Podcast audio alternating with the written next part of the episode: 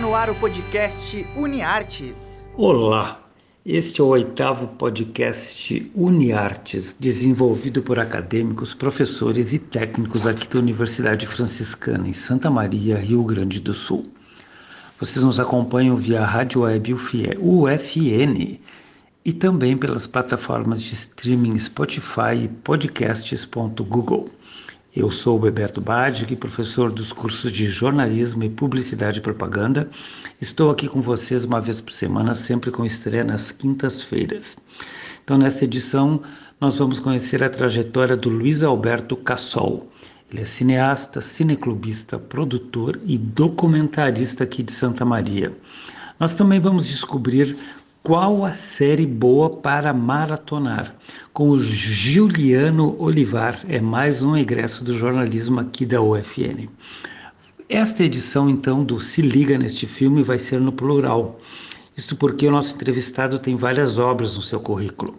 O Luiz Alberto Cassol, como ele mesmo disse, se empolgou e ultrapassou o tempo dedicado à entrevista. Como a fala dele é de extrema importância para o cinema autoral aqui de Santa Maria e do Rio Grande do Sul também, já que ele agora mora em Porto Alegre, nós vamos colocar a entrevista na íntegra em duas partes.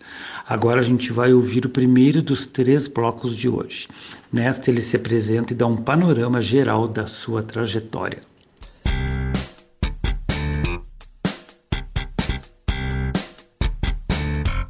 Entrevista da semana.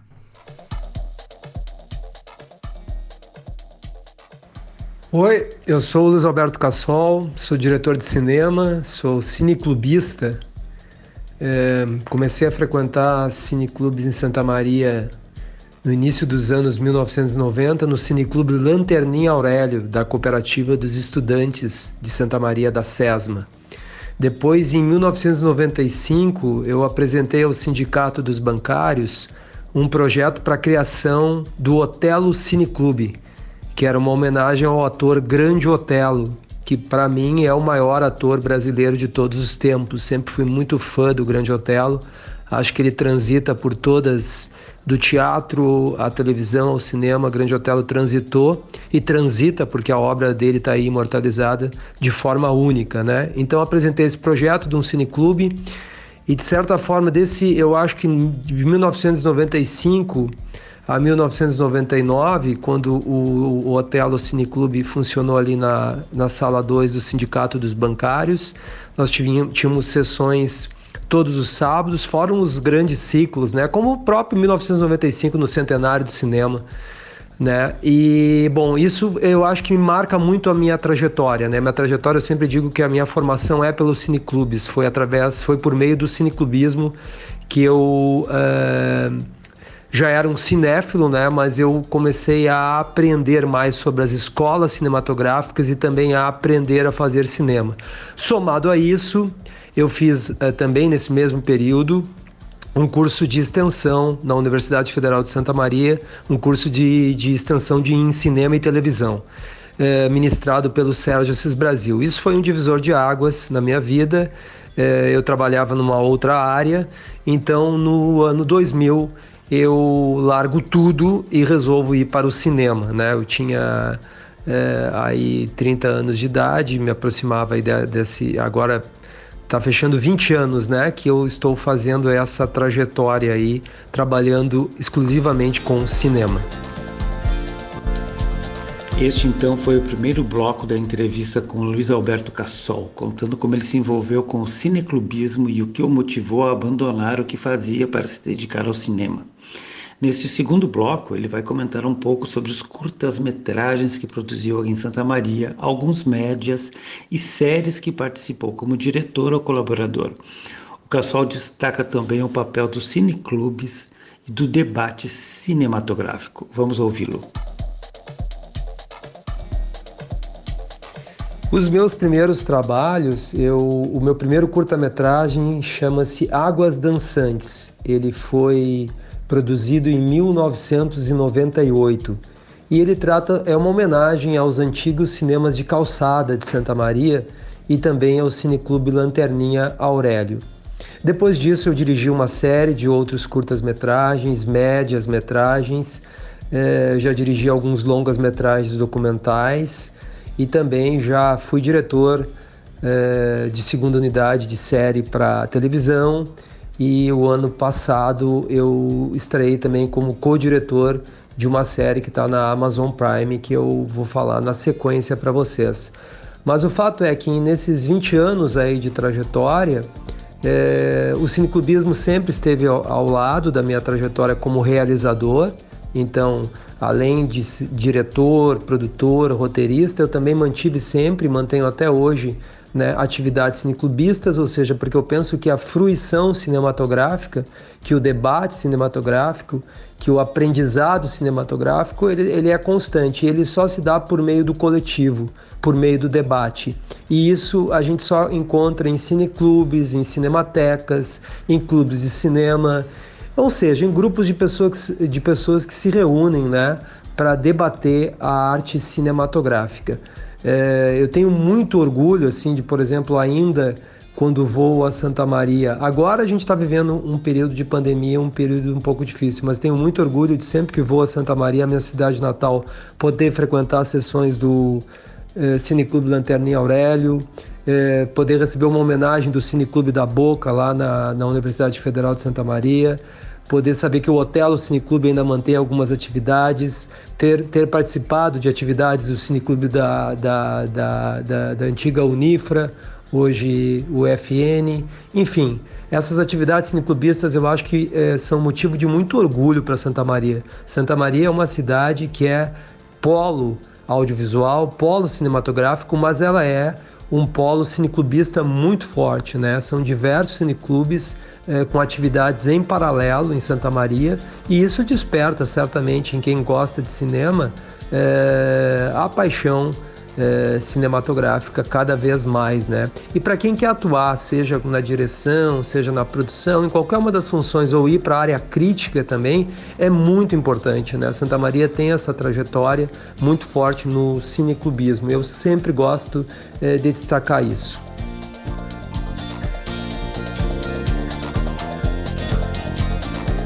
Pois o Cassol participou conosco de uma das sessões do antigo Cineclube Unifra eu tive a honra de dividir com eles comentários sobre o filme O Baile, do italiano Ettore Scola, um diretor pelo qual Cassol tem profunda admiração e eu também, aliás. Antes de continuarmos com a entrevista, vamos ouvir um pouco da trilha sonora deste filme mítico que conta a história da França do pós-guerra apenas por meio da música, dança e expressões corporais e faciais dos personagens. É uma obra-prima do Heitor de Escola. Vamos lá, roda a música aí, o Alan.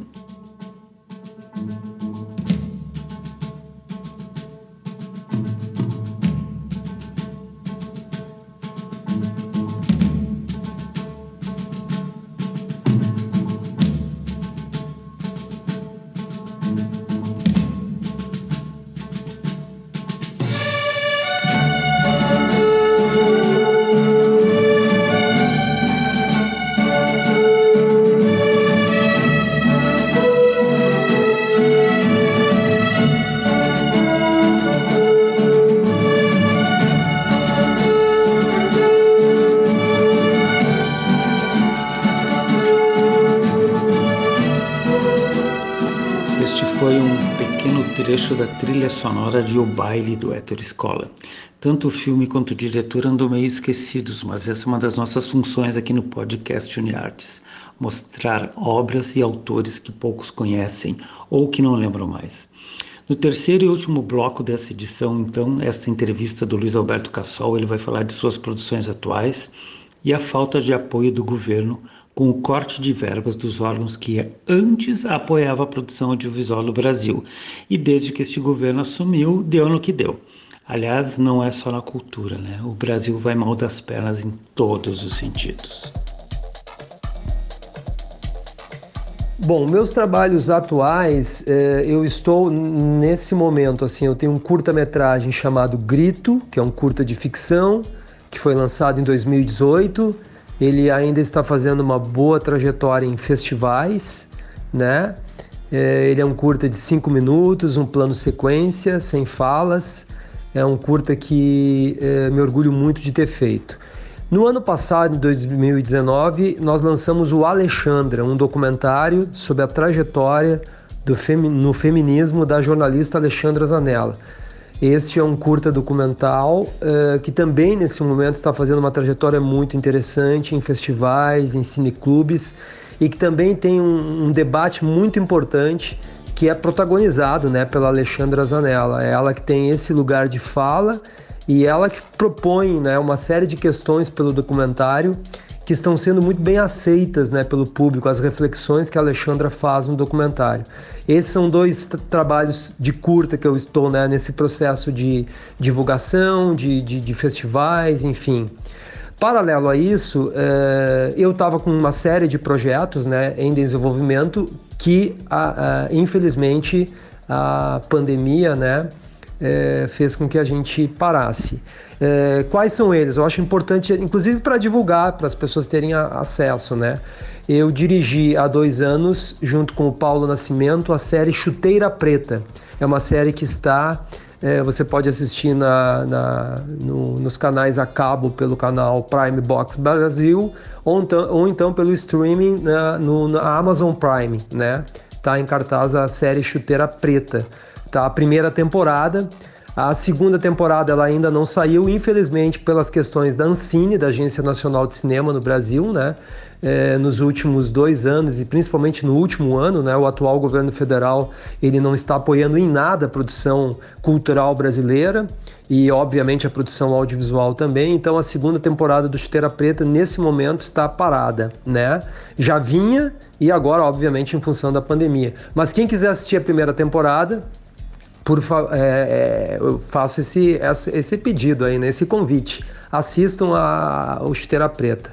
É, também é, na Globoplay tem uma série que eu dirigi a segunda unidade, também dirigi muitas cenas da, da unidade principal, que é a série Animal. Essa é uma série que ela foi veiculada no GNT e agora está na Globoplay.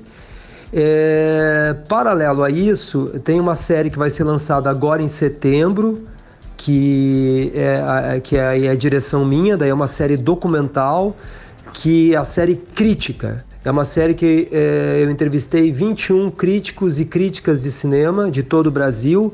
Ela vai ao ar em setembro no canal é, Prime Box Brasil, né?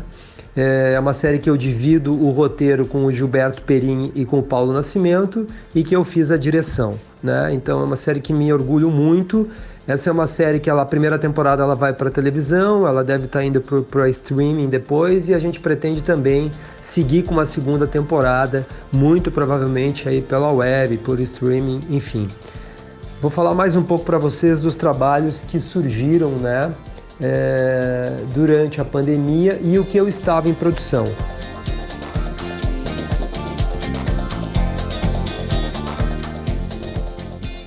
Esta então foi a primeira parte da entrevista com o cineasta, documentarista, cineclubista e produtor Luiz Alberto Cassol.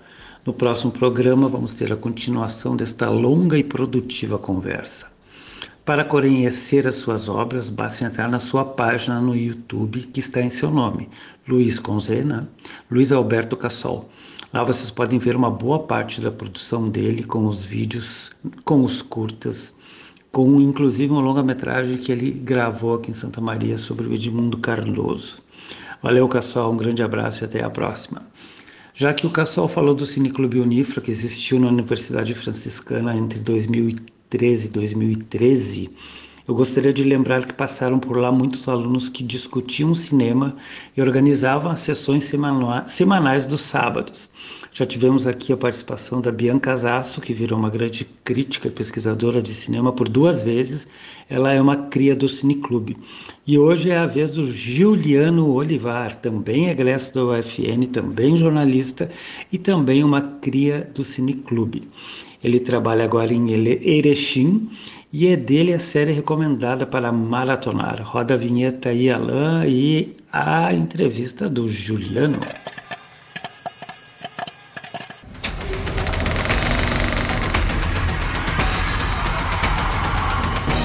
Bora maratonar! Olá, meu nome é Juliano, sou jornalista egresso da Universidade Franciscana e quero convidar vocês a conhecerem um pouco mais sobre a série The Office. Com 15 anos recém-completados agora em 2020, The Office teve nove temporadas e rapidamente se firmou como uma das mais populares comédias da história da TV.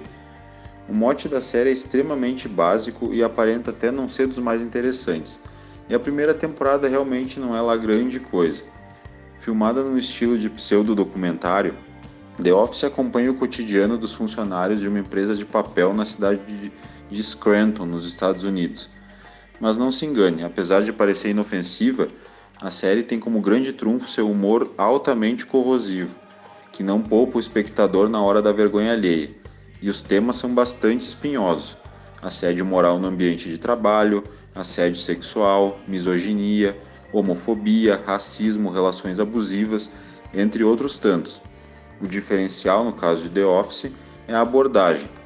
Esses assuntos jamais são tratados de maneira leviana ou preconceituosa, chamando atenção para a necessidade de serem discutidos do jeito certo, além de frequentemente ridicularizar a pessoa que agiu de maneira desrespeitosa. Com um elenco repleto de bons comediantes, The Office ajudou ainda a consolidar a carreira do seu protagonista, o hilário Steve Carell, que interpreta o pouco e muitas vezes nada ortodoxo gerente Michael Scott. Importante salientar que a série está disponível completa no Amazon Prime. Uma boa quarentena a todos e bons filmes e séries. Esta foi então a série indicada pelo Juliano Olivar, egresso do jornalismo aqui do UFN. Ele também indicou a música para acompanhar este momento aqui do podcast Uniartes. Caution com a banda The Killers. Vamos ouvir então, porque além disso ele tem um excelente bom gosto musical.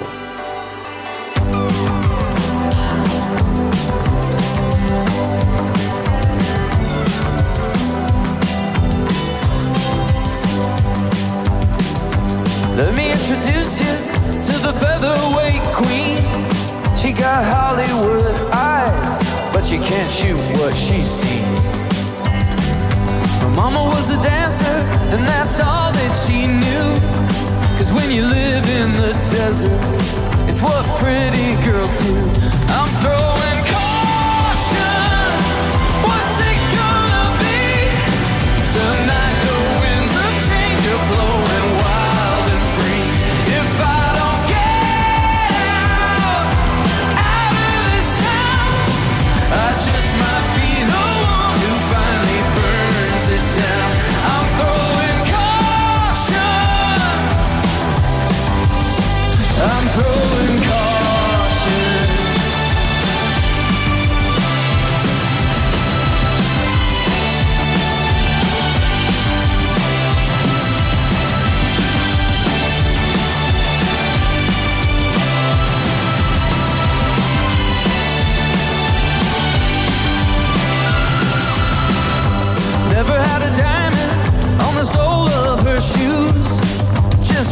top, white trash, straight out of the news. Doesn't like birthdays,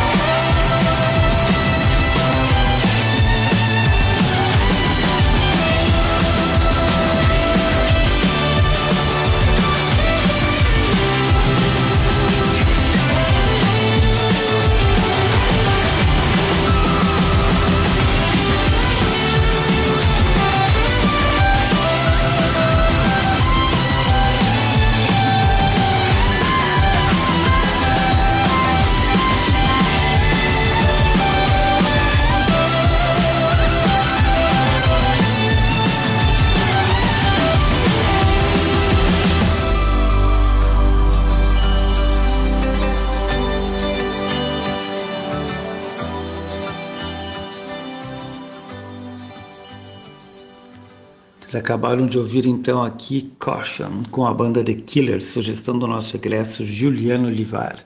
Valeu, Juliano. Volte sempre com teus comentários cinematográficos e musicais, que é bom para todos nós. Então, este foi o podcast UniArtes. Eu sou o Roberto Badic e o podcast tem por objetivo mostrar um pouco do universo das artes, do lazer e da cultura na Universidade Franciscana e no mundo, além de levantar algumas bandeiras de causas sociais. E hoje a gente teve várias.